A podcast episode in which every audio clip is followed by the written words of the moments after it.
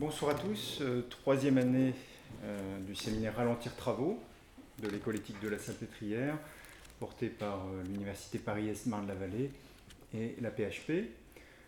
Toujours un grand merci à Cynthia Fleury de nous recevoir dans le cadre de cette chaire de philosophie à l'hôpital. le rendez-vous n'est donc plus à l'Hôtel Dieu comme précédemment, mais à la fac de médecine à Odéon, ici au pavillon 1.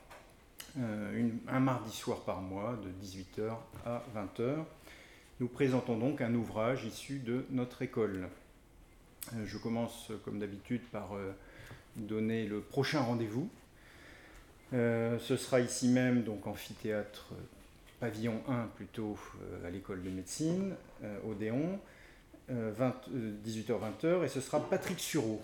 Patrick Sureau pour son ouvrage Relations de soins et handicap, chez Célie Arslan, relations de soins et handicap.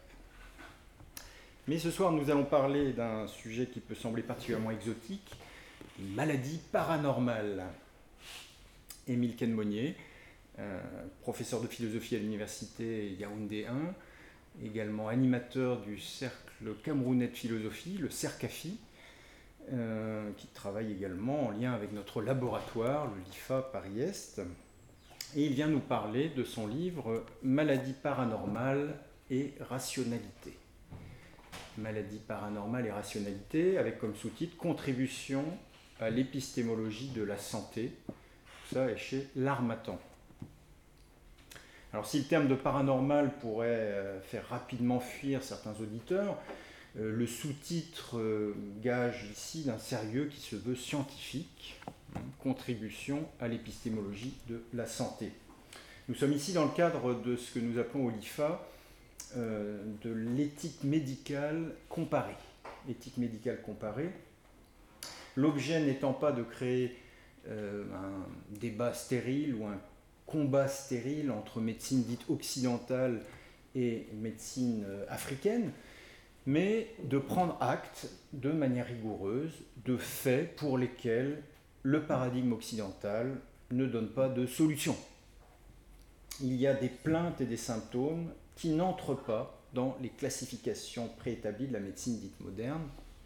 Et nous allons donc écouter Émile Quenmonnier euh, nous parler de sa façon d'aborder ces questions.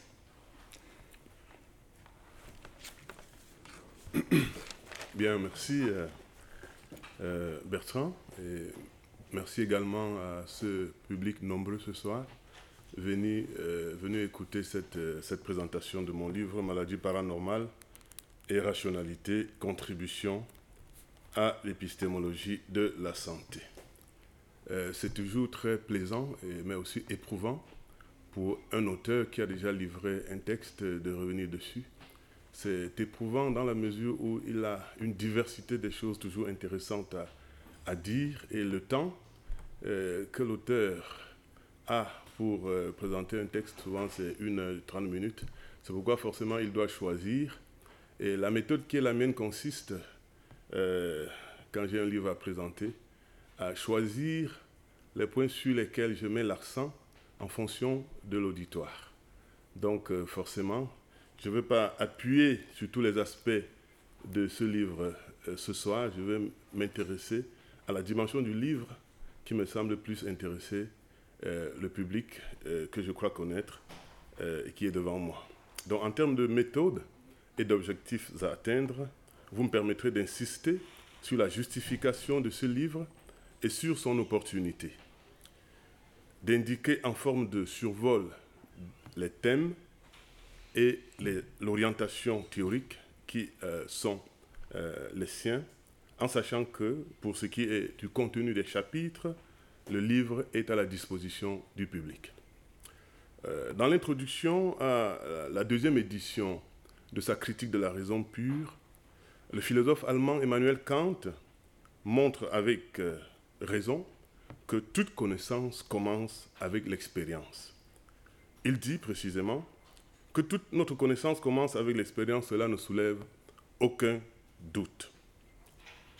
Il démontre alors que la connaissance humaine a besoin d'intuitions sensibles produites par la sensibilité, d'une part, et d'autre part, des catégories transcendantales que produit l'entendement humain.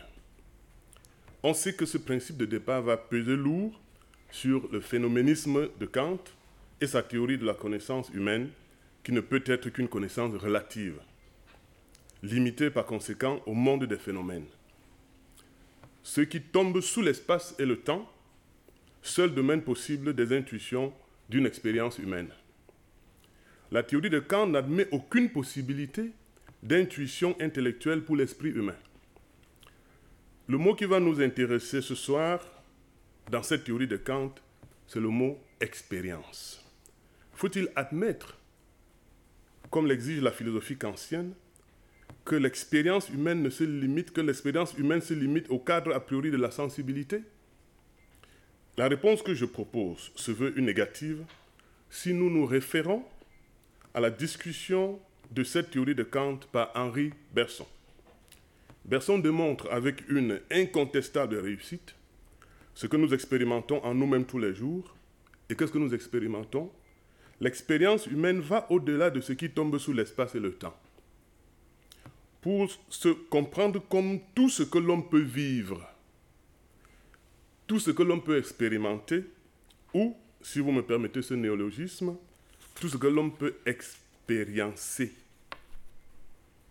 Bergson l'appelle le vécu. Comme l'expérience, c'est un fait, un fait vécu qui peut être difficile à exprimer, d'autant plus que, et c'est là la différence avec Kant, le théâtre de ce fait vécu n'est pas l'espace et le temps seulement, mais surtout la conscience du sujet. Tout fait vécu l'est d'abord subjectivement. Toute expérience est d'abord expérience subjective, expérience solitaire. Tel est mon point de départ. Il suffit de l'admettre pour que nous avancions, comme on le fait en mathématiques et dans tout système axiomatique, démonstratif ou déductif. Ma démarche consistera donc en ceci. Je partirai d'un échantillon de faits vécus par des Africains et des Occidentaux, faits relatifs à l'idée de santé, de maladie et de guérison. Pour justifier le recours à l'idée de maladie paranormale, avant de développer les implications et les exigences de cette idée, pour la médecine contemporaine, les rapports de la médecine avec la philosophie et l'épistémologie de la santé. Ce canevas correspond aux trois chapitres essentiels de mon, de mon livre, dont le premier est concerné par la problématique de l'identification et des soins en maladie paranormale, tandis que le deuxième examine la question philosophico-médicale de savoir ce qui guérit. Quant au troisième chapitre, il se déploie sous le thème La sorcellerie au miroir de la science, problématique de la méthode comme élément d'épistémologie. Voilà donc le programme. Je vais commencer par citer quelques faits vécus. Il y en a six. Je vous donne d'abord les titres de ces faits vécus. Ensuite, je vais essayer de les dire, de les résumer. Le premier fait vécu et qui s'est raconté, je le prends dans un texte, la fille envoûtée. Le deuxième fait, agression érotique nocturne. Le troisième fait, le vécu qui altéra irrémédiablement la santé. Quatrième fait, disparition d'un fœtus. Cinquième fait, mort subite d'une jumelle appelée par sa défunte sœur. Et le dernier fait, guérison miraculeuse d'un bataillon de tirailleurs nigériens par un petit sergent indigène. Je voudrais rapidement vous dire le contenu de chacun de ces faits que vous retrouverez d'ailleurs dans le, le, le, prétexte du livre. La fille envoûtée par le con. Le con, c'est une pratique, euh, de sorte, pratique de sorcellerie. La dame dit ceci à un père, un prêtre, auprès duquel j'ai recueilli ce fait. Ma nièce, écrit la dame, tombe subitement malade. J'entre dans sa chambre et je trouve qu'elle se meurt. Elle ne parle plus, ne bouge plus. Affolé, je fais le tour des hôpitaux et guérisseurs pendant quatre jours, sans suite, sans changement. Les guérisseurs me révèlent qu'on l'a envoûtée, qu'elle est déjà partie dans l'autre monde. Elle dégage déjà une odeur abominable. Au cinquième jour, je revois un dernier guérisseur, un, un bassa, ça c'est une tribu de mon pays, qui commence aussitôt le remède et nous dit que la malade même nous dira où elle se trouve et tout ce qui se passe autour d'elle. Trente minutes plus tard, la malade commence à parler. Elle dit qu'elle est attachée par une grosse ceinture à la poitrine et les soldats la frappent beaucoup. Elle a déjà des blessures partout. Elle reconnaît un de ses oncles paternels qui vient à son secours. Son oncle lui montre un vieillard avec un gros fardeau sur la tête. Elle apprend que c'est Pierre, le père de sa maman. Au matin du sixième jour, doutant alors du remède du dernier guérisseur, j'amène ma nièce au centre hospitalier universitaire de Yaoundé, où elle est aussitôt hospitalisée et traitée. Dans la nuit, la malade voit entrer le vieillard de la veille. La conversation recommence. Moi, sa tante maternelle, j'entends tout ce qu'elle, tout ce que dit ma nièce, qui me répète les paroles de son grand-père. Je te trouve, et là c'est le, grand-père, je te trouve en mauvais état, ma, petite fille. Le man observe que deux de ses petits-enfants, âgés respectivement de 2 ans et de 8 ans, sont déjà là-bas et qu'il ne permettra en aucun cas que la malade s'y rende aussi. Il ordonne que cette dernière quitte l'hôpital et se rende à Kribi, sur la côte camerounaise, pour y rencontrer un médecin traditionnel. La dame est persuadée que l'aïeul est entré dans la jeune fille pour délivrer des messages. Son intervention lui vaut d'être arrêté par les policiers de l'au-delà et de comparaître devant un tribunal. Les membres de la famille terrestre suivent le procès de A à Z. Il apparaît que c'est un oncle paternel résident à Yaoundé qui aurait envoûté la jeune fille. Le juge déclare qu'elle a gagné son procès et qu'elle peut donc revenir à la vie dans le monde visible. C'est la guérison. Malheureusement, elle rechute l'année suivante. De nouveau, elle fait le tour des hôpitaux et des tradis praticiens. L'un de ces derniers qui passe au cou une croix qu'on appelle bijou de feu, que les du monde invisible l'a pris d'enlever. Elle doit comparaître une seconde fois devant le tribunal qu'il avait déjà jugé. Et pour gagner ce nouveau procès, le grand-père demanderait beaucoup de prières. Et c'est pourquoi la dame vient raconter cette histoire à un prêtre de l'Église catholique. Voilà un fait. Je cite le deuxième fait. Les agressions érotiques nocturnes. La dame dit ceci. Je demande de l'aide contre ces mauvais esprits qui me dérangent toute la nuit pendant mon sommeil. Ils m'utilisent comme leurs femmes. Parfois, je reconnais ces personnes qui, ont, qui sont vivantes. Souvent, ce sont des amis, des oncles, même mon propre enfant qui a 8 ans, et même des femmes. Ils me donnent à manger toute la nuit, et le lendemain matin, je fais beaucoup de sel, on dirait que j'ai une indigestion et je reste fatigué presque toute la journée. Deuxième fait, je ne commande pas encore les faits, mais je, je donne le Le vécu qui altéra irrémédiablement la santé. La dame raconte, j'ai perdu tout espoir en la vie, car je ne suis plus que l'image d'une femme. Je souffre d'un mal qui me ronge depuis 1973. Une nuit, étant endormi, j'ai vu un homme tout habillé de noir qui m'a tenu les deux seins et les a pressés. Je me suis réveillé en sursaut. En allumant, je n'ai vu personne. Depuis lors, j'ai eu de graves problèmes de santé. Mes seins grossissent de jour en jour. Tout le corps d'ailleurs grossit, car de 60 kilos que j'étais, je me trouve aujourd'hui à 140 kg. Je n'ai pas mes règles. Chaque mois, mon cycle ne se signale pas et ne coule pas et je ne fais que prendre du poids.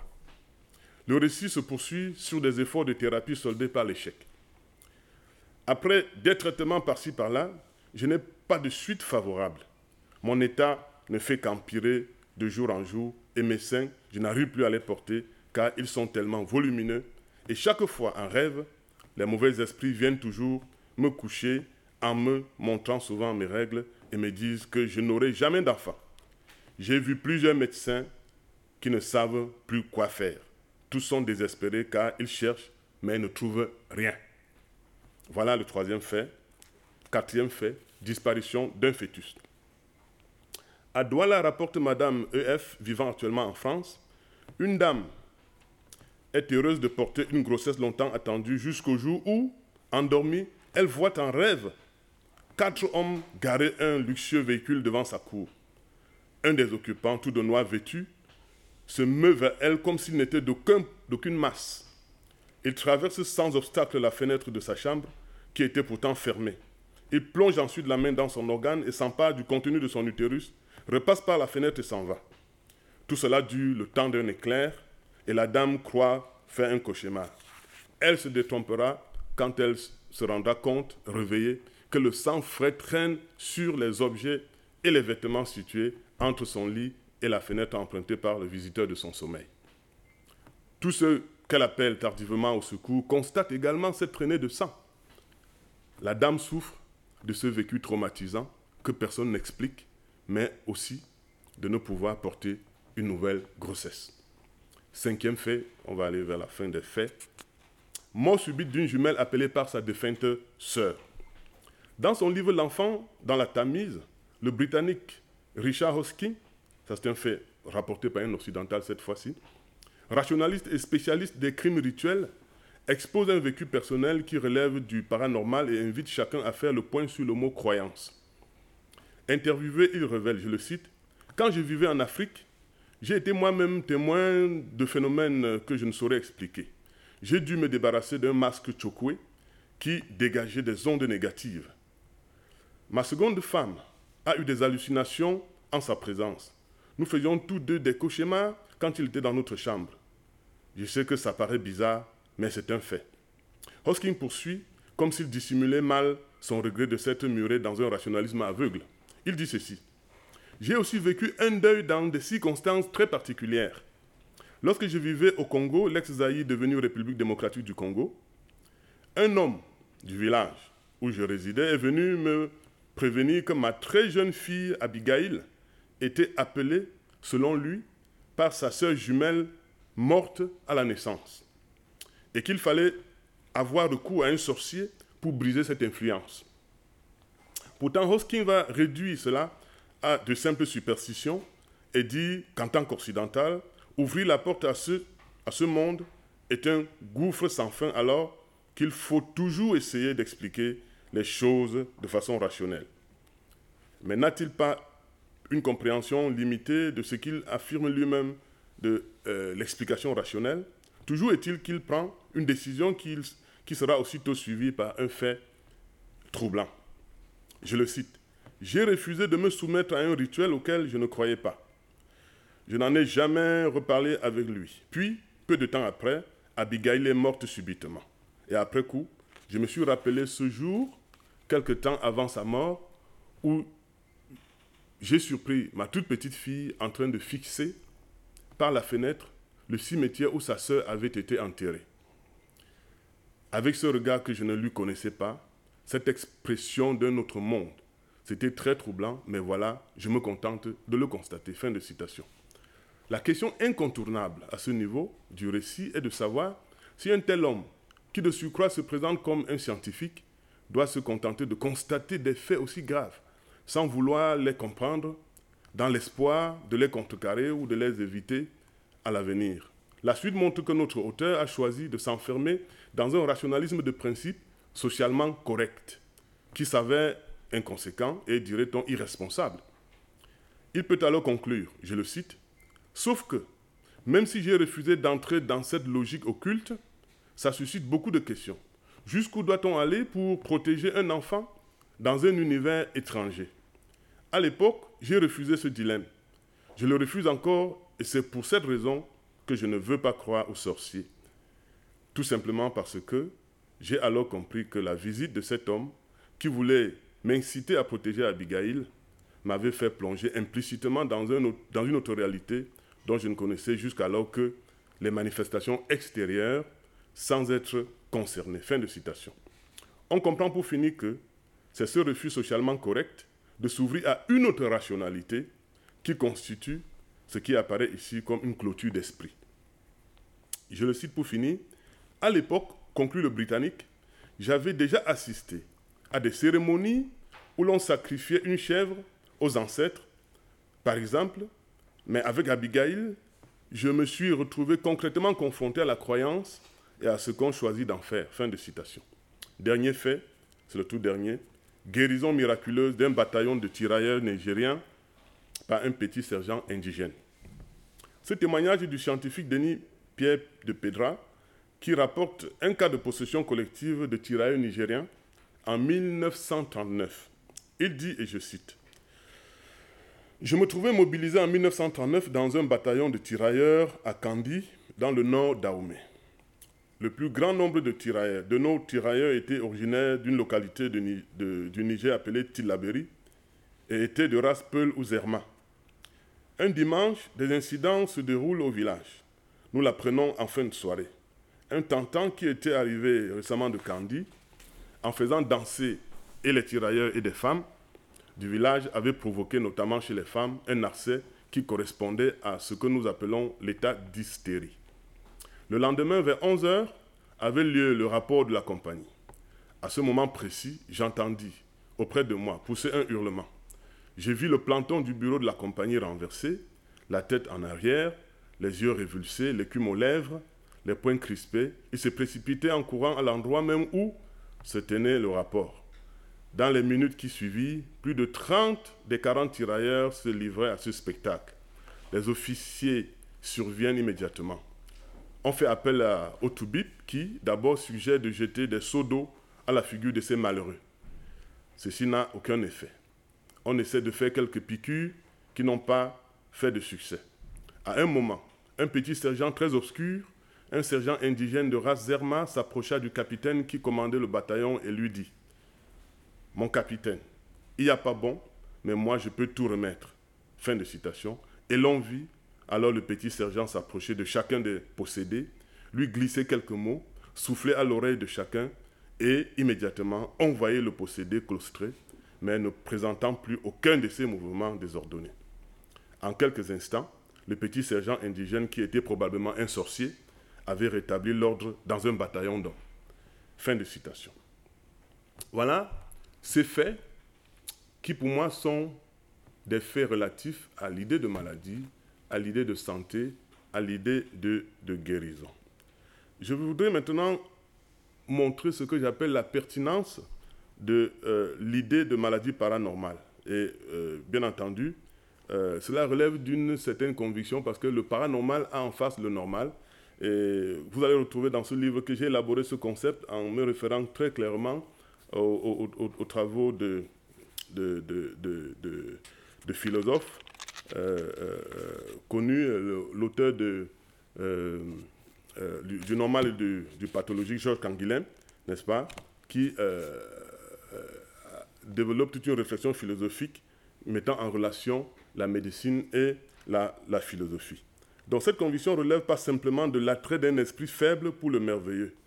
L'auteur que j'appelle ici Pierre Mera Hebga, dont j'ai pris un certain nombre de, de, citations pour constituer ce fait, euh, soutient en effet que ces phénomènes occultes doivent, être, doivent se prêter à la connaissance scientifique quand il dit que si la science parvient un jour à expliquer en termes physico-chimiques ou psychologiques cette, cette force mal définie dont nous parlons, elle cessera d'être un pouvoir occulte, du moins dans nombre de ses manifestations, mais sa réalité, loin d'être démentie, en sera plutôt confirmée. Je voudrais donc rapidement euh, définir ce que j'entends par maladie paranormale. Il s'agirait de toutes sortes de pathologies dont le patient souffre objectivement, et parfois atrocement, mais dont le système nosologique et étiologique médical n'est pas toujours établi. Ces maladies semblent mystérieuses aux médecins des hôpitaux qui, n'imaginent pas que des forces invisibles indéterminées peuvent agir sur notre monde visible. Je voudrais insister sur cette définition. La maladie paranormale serait une pathologie subjectivement perçue par un patient aux effets plus ou moins objectivement observables par un tiers qui serait le médecin des hôpitaux, justement parce que l'étiologie de cette pathologie ne tombe pas docilement sous le diagnostic de la science médicale conventionnelle. Donc, cette maladie paranormale est une souffrance dont parle son porteur, mais le médecin qui a son appareil d'expérimentation, son laboratoire, pour sonder les malades, ne découvre pas ce dont souffre notre malade de pathologie paranormale il faut souligner que toute maladie ordinaire qui ne résiste pas à la cure hospitalière n'est pas une maladie paranormale. Celle-ci se reconnaît à deux indices. Un, c'est tantôt une pathologie qui obéit à une explication physique, biologique ou psychologique hospitalière. Parfois, elle se soustrait au diagnostic de l'institution hospitalière conventionnelle. Deux, c'est une pathologie qui, tantôt diagnostiquée par le médecin des hôpitaux, résiste à la cure hospitalière conventionnelle. Le chapitre du livre, le premier chapitre du livre est à cet égard focalisé sur la question de l'urgence du tri en maladie pour contribuer à faire la distinction entre les maladies normales et celles qui seraient paranormales. Donc ce premier chapitre-là s'intitule Problématique de l'identification et des soins en maladies paranormales. Et je trouve que cette question mérite attention parce que ce dont il est question à ce niveau-là est ce que chacun de nous peut expérimenter? Il existe, et il a toujours existé, des maladies, des pathologies bizarres, mystérieuses, sur lesquelles les hommes et les femmes ont réfléchi et travaillé aussi bien en Afrique qu'en Occident. Je m'y suis intéressé à partir de mes recherches sur euh, les phénomènes psychiques et mystiques chez Henri Berson, la fréquentation d'un philosophe prêtre et soignant camerounais du nom de Merad Pierre Hebga, grâce aux travaux duquel j'ai formé donc ce concept de maladie paranormale pour désigner ces maladies spécifiques d'un autre genre. Cette notion a été aussi inspirée par les difficultés que pointe Georges Canguilhem dans la tâche de distinction à faire entre le normal et le pathologique en médecine. En outre, les travaux ethnographiques et anthropologiques d'Éric de Rony ont largement contribué à cette élaboration conceptuelle.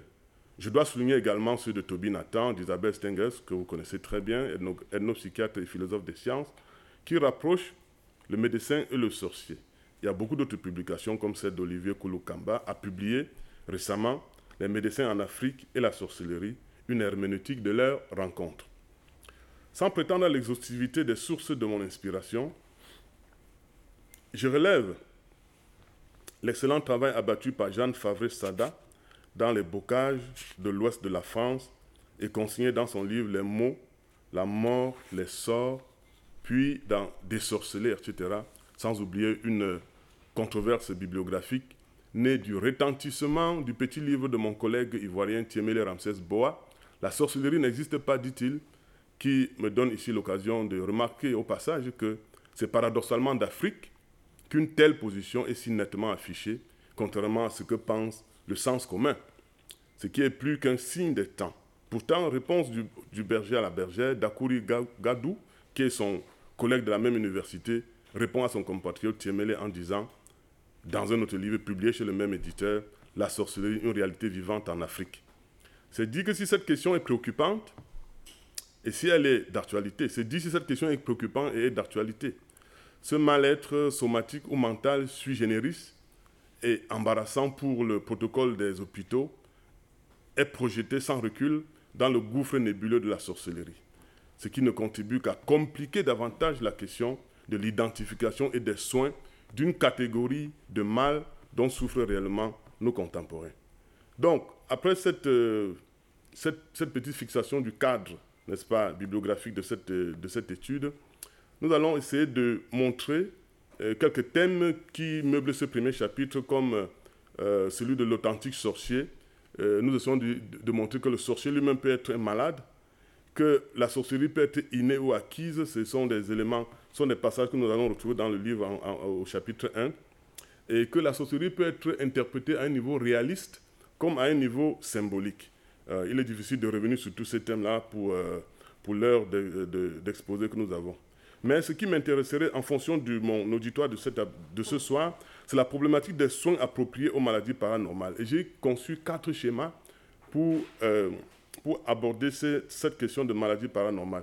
Le premier schéma, que j'appelle schéma thérapeutique zéro, se situe dans un cas où une maladie est normale, c'est-à-dire on souffre d'un mal diagnostiqué et on a un protocole thérapeutique efficace. Ça, ça n'entre pas dans, la catégorie des maladies paranormal. J'appelle ce schéma schéma thérapeutique zéro et je le situe dans le cadre de la rationalité organiciste qui est le domaine de la médecine conventionnelle, des médecins et des médecines alternatives, de la psychiatrie aussi. Ce sont donc des pathologies normales qui sont le versant négatif du paranormal. La thérapie organiciste repose globalement sur l'anthropologie mécaniste cartésienne de l'animal-machine ou du corps-machine. La maladie concerne toujours un organe qui s'avère défaillant ou défectueux à l'examen. Le médecin le repère et le répare. Si le soin porte à guérison, on n'a pas le temps de penser à la paranormalité de l'affection. Bref, notre schéma thérapeutique zéro ne concerne pas les maladies paranormales. Il apparaît ici comme un fond négatif de pathologies normales, conventionnelles, sur euh, lesquelles on peut dessiner euh, les maladies paranormales, un fond sur lequel on peut dessiner, excusez-moi, les maladies paranormales. Le schéma thérapeutique numéro 1 est approprié pour la rationalité psychique. C'est le domaine de la psychologie. Donc nous avons ici un schéma thérapeutique qui concerne les maladies de l'esprit, les maladies du, euh, pas totalement de l'esprit, mais la maladie du, du, psychique. Pathologie paranormale fondée sur les croyances et la peur. En effet, tous les patients de pathologie paranormale ne sont pas forcément victimes d'attaques sorcières stricto sensu. Il n'en demeure pas moins vrai qu'ils souffrent, ne serait-ce que de leur croyance à de telles attaques, de leur peur. Et je crois qu'on peut être bien avisé de dire qu'un grand nombre de maladies attribuées à la paranormalité ou à la sorcellerie n'ont aucun rapport avec elles. L'approche psychothérapeutique, ethnopsychiatrique d'un certain Toby Nathan ou celle d'Éric de Rony peut s'avérer ici d'une indéniable efficacité. Donc là encore, on voit que ce sont des maladies qui n'ont rien à voir avec ce dont je suis en train de parler. Schéma thérapeutique numéro 2, nous sommes dans le cadre de la rationalité sociale, domaine de la sociologie. Donc là, une certaine logique sociale peut expliquer et guérir un certain nombre de malades. Pathologie paranormale résultant des conflits sociaux réels déplacés à un niveau symbolique. Expliquer la sorcellerie, indiquer ses fondements sociaux comme le font si bien Peter Geschirr, Denise Polm, établit clairement sa fonction sociale comme l'a fait Charles-Henri Pradel de la Tour ou encore Tiemele Ramsès Bois, Berthe Lolo, etc., contribue parfaitement à clarifier et à spécifier la question de la morbidité que posent les victimes de cette institution sociale. Sous cette étiologie, le soin ne saurait s'adresser seulement à l'individu dit malade, c'est un ensemble social qu'il faudrait soigner ou guérir selon une approche globale, holistique. Ce qu'il y a lieu de concevoir ici, c'est la thérapie de groupe ou la thérapie familiale. Donc voilà le troisième schéma thérapeutique. Et le dernier schéma thérapeutique qui concerne effectivement ces attaques euh, orchestrées par des êtres spirituels relevant du domaine de l'invisible, c'est le schéma thérapeutique numéro 3 de mon premier chapitre, conçu pour la rationalité spirito-réaliste, qui est du domaine de la spiritologie réaliste. On est forcé de produire quelques néologismes.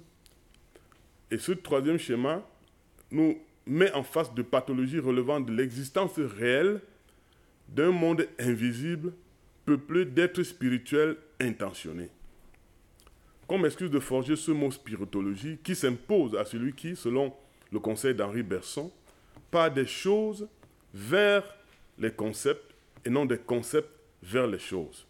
L'idée ici consisterait à développer des intuitions déjà clairement exprimées. On sait que ce dernier, Hebga par exemple, se déclarait ouvertement, notre méthode se déclare de celle d'Henri Berson, aussi bien pour les questions de méthode en sciences de l'esprit que pour la conception de la vie et de la relation entre la, conception de la vie et de la relation entre l'esprit et la matière. on peut faire, si je me réfère à Pierre Merat Edgar, on peut dire qu'il se réfère, il fait carrément une profession de foi, de réaliste, déjà cité, n'est-ce pas, au début de, de, de, de, cet exposé. Dans le passage de Sorcellerie chimère dangereuse, où l'auteur affirme être convaincu que certains individus sont doués d'une force paranormale dont la nature n'est pas encore déterminée. Force qui est probablement naturelle, une sorte d'énergie spéciale, mais qui dans certains cas pourrait bien être supraterrestre. Grâce à elle, ils produisent des effets extraordinaires, transitoires ou permanents sur leurs semblables, effets surtout mauvais qui dépassent le niveau de l'illusionnisme et de la simple hallucination. Et euh, cet auteur sur lequel je m'appuie beaucoup, Pierre Merard Edgar, euh, se dit convaincu euh, par l'idée selon laquelle le jour où la science parviendra à expliquer en termes physico-chimiques ou psychologiques cette force mal définie, elle cessera d'être un pouvoir occulte, du moins dans nombre de ses manifestations. Une conviction si clairement exprimée détermine une orientation de la même clarté par rapport à notre problématique des soins et de la guérison des maladies paranormales. Donc, on peut dire que euh, certaines maladies organiques, nerveuses, psychiques, dont la médecine scientifique peut ou ne peut pas en établir le diagnostic, sont souvent sous la mouvance d'un pouvoir spécial et ne peuvent être guéries qu'à l'intérieur de cette sphère également spéciale. Le recours aux soignants de la nuit, aux véritables désorceleurs, s'impose ici pour ces cryptopathologies. À cet égard, l'honnête médecin des hôpitaux doit d'abord être un bon trieur et savoir faire face à l'urgence de son incompétence devant des pathologies qui ne relèvent pas de son art ou de son système thérapeutique. C'est la science médicale ou encore la déontologie professionnelle de la médecine ou éthique médicale bien comprise qui en appelle à la thérapie des maîtres du savoir de la nuit, diversement nommés Ganga au Cameroun, Babalao au Bénin, Borom Ham au Sénégal, sorciers en Occident, l'éthique médicale en appelle à leur clinique, leur espace, leur temporalité, etc., qui déploient une rationalité thérapeutique autosuffisante. Je dis bien une rationalité thérapeutique autosuffisante il en est de même du recours par la prière à Dieu qui soigne par l'esprit en dehors de tout recours aux médicaments, comme cela se voit, ça et là, dans les travaux théoriques et pratiques de certains prêtres ou encore dans les observations de Jeanne Favre Sada. Voilà donc euh, pour le premier chapitre sur lequel j'ai voulu vraiment euh, m'apesantir un peu. Et je voudrais maintenant aborder euh, rapidement quelques thèmes du, deuxième chapitre. Le deuxième chapitre s'intitule dans ce livre Qu'est-ce qui guérit? Et dans ce deuxième chapitre, je montre que les soins thérapeutiques, s'ils sont appropriés, ont pour perspective la guérison. Celle-ci est par conséquent l'horizon de toute entreprise de diagnostic et de pronostic en santé. Guéri étant chaque fois le pronostic optimiste pour lequel s'engage le patient, le malade et le thérapeute. Ma démarche consiste dès lors à établir la cohérence de deux idées imposées par l'expérience. La première est le pluralisme systémique en matière thérapeutique. Elle me détermine à émettre l'hypothèse de l'indéterminabilité absolue, de la bonne santé et de la maladie comme de la guérison. La seconde est le syncrétisme thérapeutique. Elle oriente ma réflexion vers la problématique du facteur guérissant. Donc, pour dire simplement, euh, une chose sur le pluralisme systémique et l'indéterminabilité absolue de la bonne santé, de la maladie et de la guérison. L'idée ici consiste tout simplement dans les contextes où nous avons euh, ce que j'appelle ici maladie paranormale et qui amène souvent le malade, les victimes, à faire le tour de ce que j'appelle ici la trilogie, la, trilogie rationnelle des lieux de santé. Le premier étant naturellement le médecin des hôpitaux où le malade va immédiatement quand il constate que ça ne va pas. Mais quand il s'agit d'une maladie paranormale, il est clair que cette première démarche va se solder par un échec. C'est ce que j'appelle ici le pluralisme systémique. Il y a plusieurs systèmes, il y a plusieurs rationalités. La médecine moderne occidentale est une rationalité thérapeutique. Nous avons une deuxième, un deuxième recours qui peut être cette médecine alternative euh, dont je parle, euh, je cite les Boromham, les Ganga, les, sorciers, sont un autre recours. Et le troisième recours, quand la deuxième voie ne marche pas, on peut recourir à la prière, comme nous voyons chez nous en Afrique. Il y a beaucoup, un déferlement d'hommes et de femmes vers des hommes de prière qui imposent les mains, qui font des, qui donnent de l'eau bénie pour, pour euh, euh, des soins. Nous avons là donc les trois lieux. Mais euh, nous avons le cas des dames qui font ces trois lieux consécutivement. Nous avons aussi des hommes qui le font, des jeunes qui le font, en fonction de ce qu'ils veulent atteindre comme objectif thérapeutique. Et ils arrivent toujours à un échec. Parfois, il y a donc concomitance des trois rationalités. C'est-à-dire, on entre dans ce que j'appelle ici le syncrétisme thérapeutique.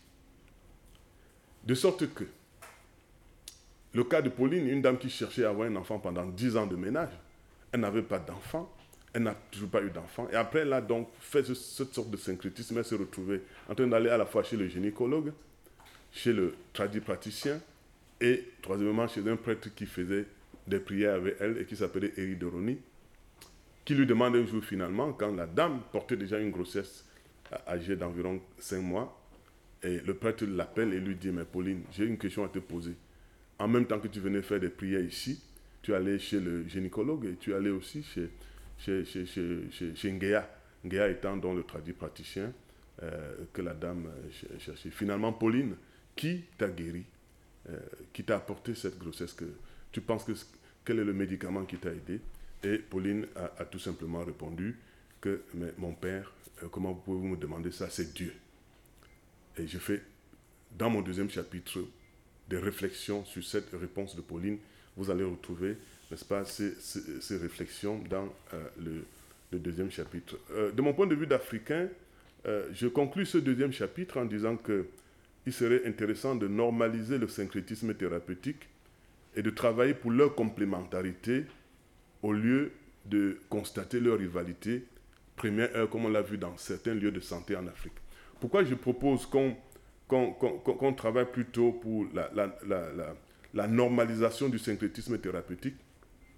Parce qu'au fond, euh, certaines expériences, même ici en France, de, certains amis que j'ai vus en, consultation, où on voyait les psychologues, les, les, médecins euh, d'hôpital et certains traduits praticiens venus d'Afrique, à l'hôpital Tenon précisément, m'a amené à développer ce concept de normalisation du syncrétisme thérapeutique qui pourrait aider à mieux trier le malade et à l'orienter vers la rationalité la plus indiquée pour le sauver. Parce que ce que je ne vous dis pas, c'est que au bout de ces récits, certaines de ces personnes qui ont fait ces dépositions ont été trouvées mortes parce qu'elles n'ont pas eu le soin approprié qui convenait.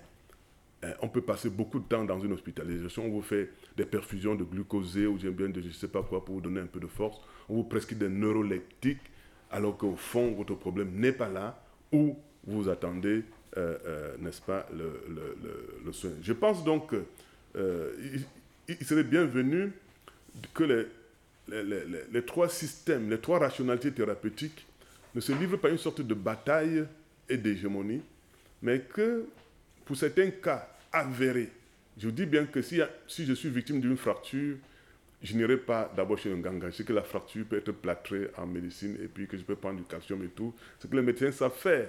Ça, ça, ça, résout le problème rapidement et on retrouve sa jambe. Mais voilà une fracture.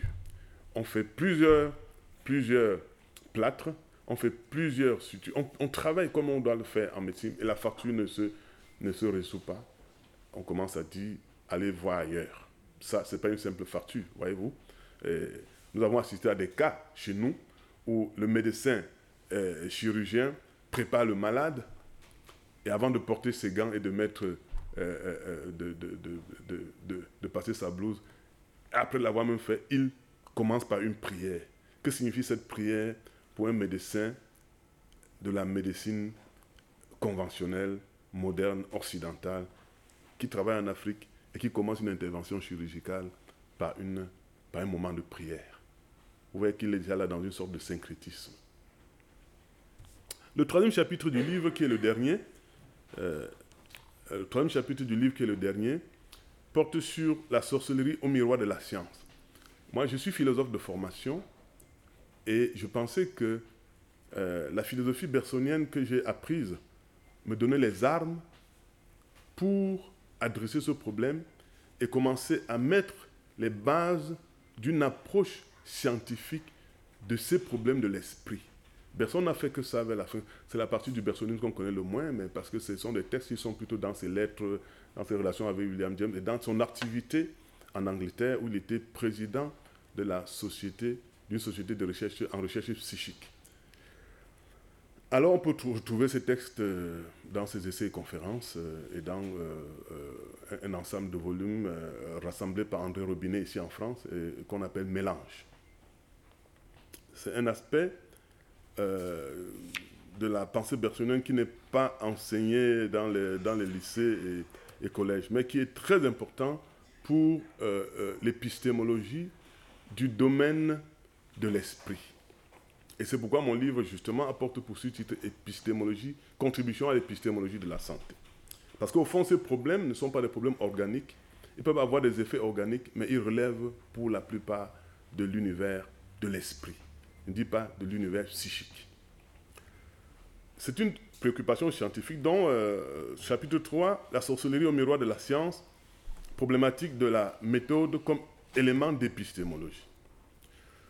Investi dans une réflexion euh, portant sur ce qu'il est convenable d'appeler les prolégomènes d'une science de la sorcellerie, et par extension d'une extension épistémologique du paranormal, ce chapitre se fonde sur le postulat de la naturalité du phénomène de la sorcellerie pour en supposer la factualité et la positivité. Ce qui amène à conclure à la thèse de la connaissabilité de la sorcellerie dont je souligne à la fois la pertinence et les bienfaits pour les personnes qui pâtissent constamment partout au monde des effets néfastes de cette réalité et de ces pratiques. L'idée affichée, celle d'approcher scientifiquement la sorcellerie, a de quoi surprendre plus d'un lecteur. Pourtant, de nos jours, la sorcellerie s'invite de plus en plus dans les séminaires à l'université, les colloques, euh, les publications, comme euh, je le montre, n'est-ce pas, en partie dans la bibliographie annexée à la présente réflexion. Mais ce regain d'intérêt pour la sorcellerie ne garantit pas encore son élucidation. La question qui est au centre de mon actuelle préoccupation et qui pourrait peut-être ouvrir un débat épistémologique est celle de la connaissabilité de la sorcellerie. Comment approcher la sorcellerie comme objet d'étude scientifique ou philosophique en partant du présupposé de l'objectivité de cette approche? L'enjeu dépouillera la sorcellerie. L'enjeu d'une telle connaissance est évident, c'est la démystification qui dépouillera la sorcellerie de son pouvoir occulte et sauvera incontestablement des vies humaines, car il n'y a pas que le peuple dont parle Jésus-Christ qui périt faute de connaissance.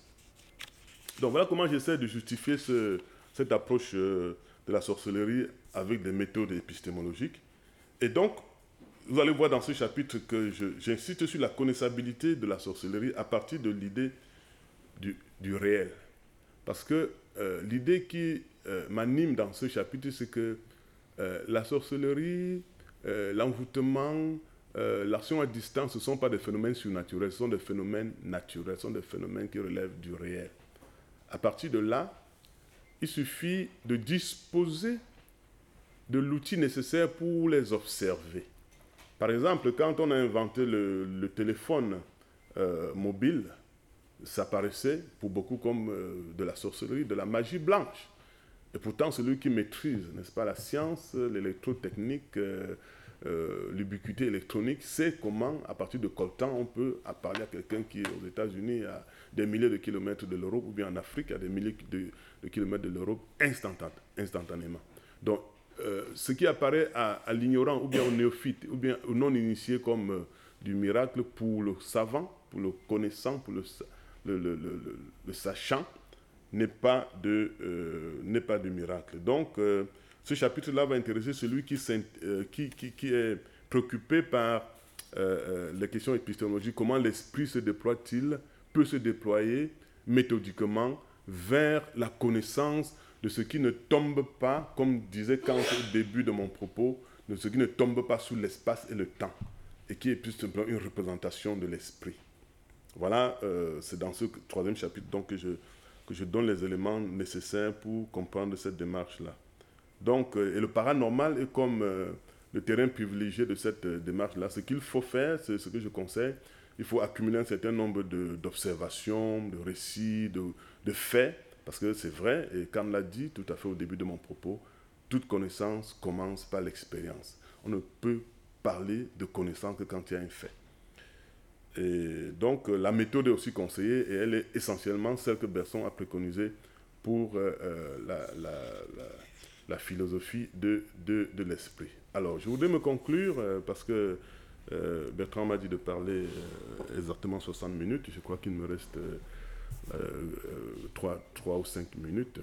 Alors je voudrais dire que devant vous ce soir, j'ai indiqué une...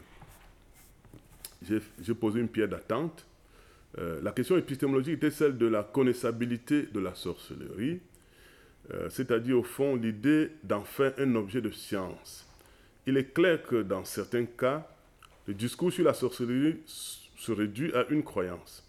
L'impact négatif de cette croyance sur le développement individuel et collectif ou sur la sérénité de ses victimes est incontestable. Il est conséquent et de l'intérêt de tous de vouloir réduire cet impact et même de supprimer la croyance. Mais pour le faire, suffit-il de déclarer péremptoirement que la sorcellerie n'existe pas? Déclaration qui est loin d'être un jugement de connaissance, mais une croyance qui s'oppose à une autre croyance. Esquivant la ruineuse et indécidable question de l'existence ou non, toujours a priori de la sorcellerie, j'ai montré que les effets de la soi-disant sorcellerie ou de la croyance à la sorcellerie doivent être traités comme des faits pour constituer les bases d'une science de la sorcellerie en tant que phénomène naturel. L'histoire de la connaissance humaine montre des domaines entiers du savoir actuellement établis sur les ruines des déclarations anciennes d'inconnaissabilité, ce qui se vérifie parfaitement pour certaines sciences humaines comme pour l'astronomie et la cosmologie. D'ailleurs, avant qu'une expérience scientifique n'établisse l'existence réelle de l'atome, il a fallu attendre environ 25 siècles après la formulation de son hypothèse par la philosophie matérialiste grecque de l'Antiquité. Pourtant, on était conscient de ces effets, comme on voit aujourd'hui les effets de la matière noire en astrophysique et en physique des particules, tout en ignorant la nature de cette chose qui constitue 95% de ce dont l'univers est fait. Commençons donc par prendre au sérieux l'idée d'emblée étrange de la spiritologie qui comprendra la sorcellerie comme science et objet de connaissance, puis trouvons-lui une signification disciplinaire positive.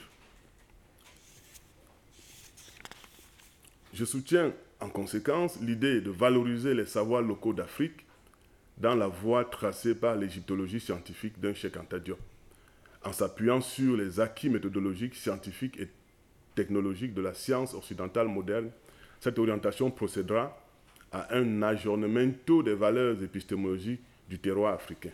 Au demeurant, il y aurait beaucoup à redire sur notre entreprise, mais il faudrait commencer par circonscrire en vue des développements qui s'imposent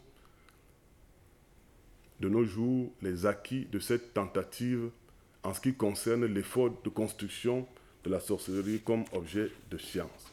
Donc pour, me, pour dire un mot de fin, et, boucler l'heure, je dirais qu'au fond, euh, euh, maladie paranormale et rationalité, contribution à l'épistémologie de la santé, est un livre parti de, des observations, des constats, des, souffrances humaines réelles, pas supposées, et qui s'appuie sur euh, une étude d'un philosophe occidental du nom d'Henri Berson, dont je suis euh, le, principal enseignant dans mon université. Et, j'ai pu donc mettre en relation euh, mon expérience en Afrique avec les, grands développements, les grandes théories de la vie et de la méthode de connaissance euh, bersonienne pour vous proposer donc cette modeste réflexion basée sur trois rationalités. Première rationalité thérapeutique, la médecine conventionnelle occidentale. Deuxième rationalité thérapeutique, la médecine alternative à cette médecine conventionnelle qui est dominante, qui fait beaucoup de bonnes choses, mais qui ne qui n'épuise pas tous les cas possibles de pathologie et de souffrances humaines.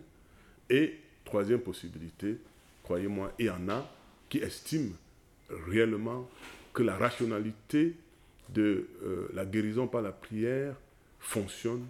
Et euh, nous avons donc en terre africaine des mouvements venus des États-Unis d'Amérique qui interdisent même les médicaments, les transfusions sanguines et, la prise de tout, tout médicament, reléguant toute démarche thérapeutique au niveau de la prière de guérison. Je vous remercie beaucoup.